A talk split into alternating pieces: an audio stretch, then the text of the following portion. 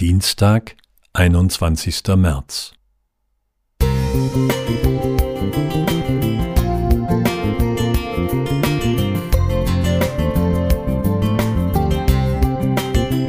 Ein kleiner Lichtblick für den Tag.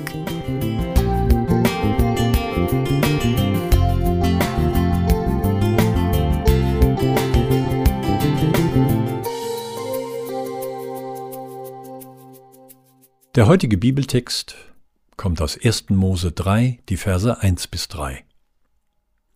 Und die Schlange war listiger als alle Tiere auf dem Felde, die Gott der Herr gemacht hatte, und sprach zu der Frau, Ja sollte Gott gesagt haben, ihr sollt nicht essen von allen Bäumen im Garten?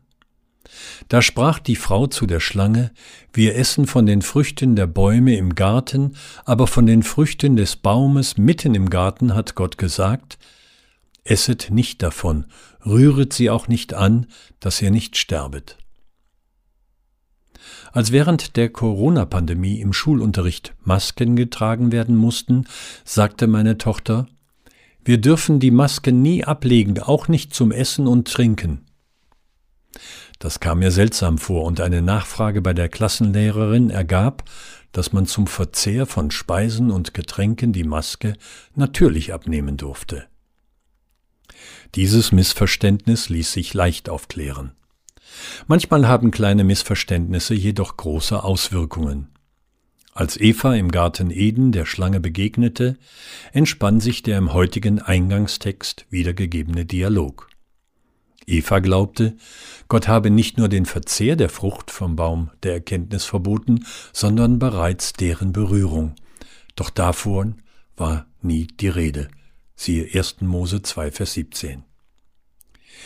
Wie alles begann, schrieb Ellen White, dass nun die Schlange Eva dazu verleitete, eine Frucht in die Hand zu nehmen. Nichts geschah. Wenn Anfassen nichts bewirkt, könnte das Essen vielleicht auch nicht schaden, mag sie gedacht haben, zumal die Frucht sehr lecker aussah. So ist der nachfolgende Sündenfall letztlich aus einer provozierten Verunsicherung heraus entstanden.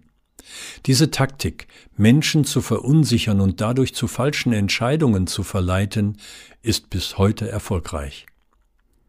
Und weil wir alle manches falsch verstehen, stehen wir alle in der Gefahr, unsicher zu werden und zu zweifeln, auch an Gott und seinem Wort.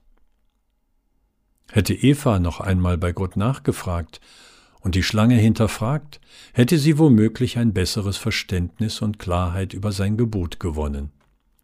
Nachfragen ist nicht gleichzusetzen mit Zweifeln, sondern kann den Glauben und die Gewissheit stärken, dass man selbst im Sinne Gottes entscheidet und handelt. Das gilt besonders in Zeiten einer wachsenden Verunsicherung.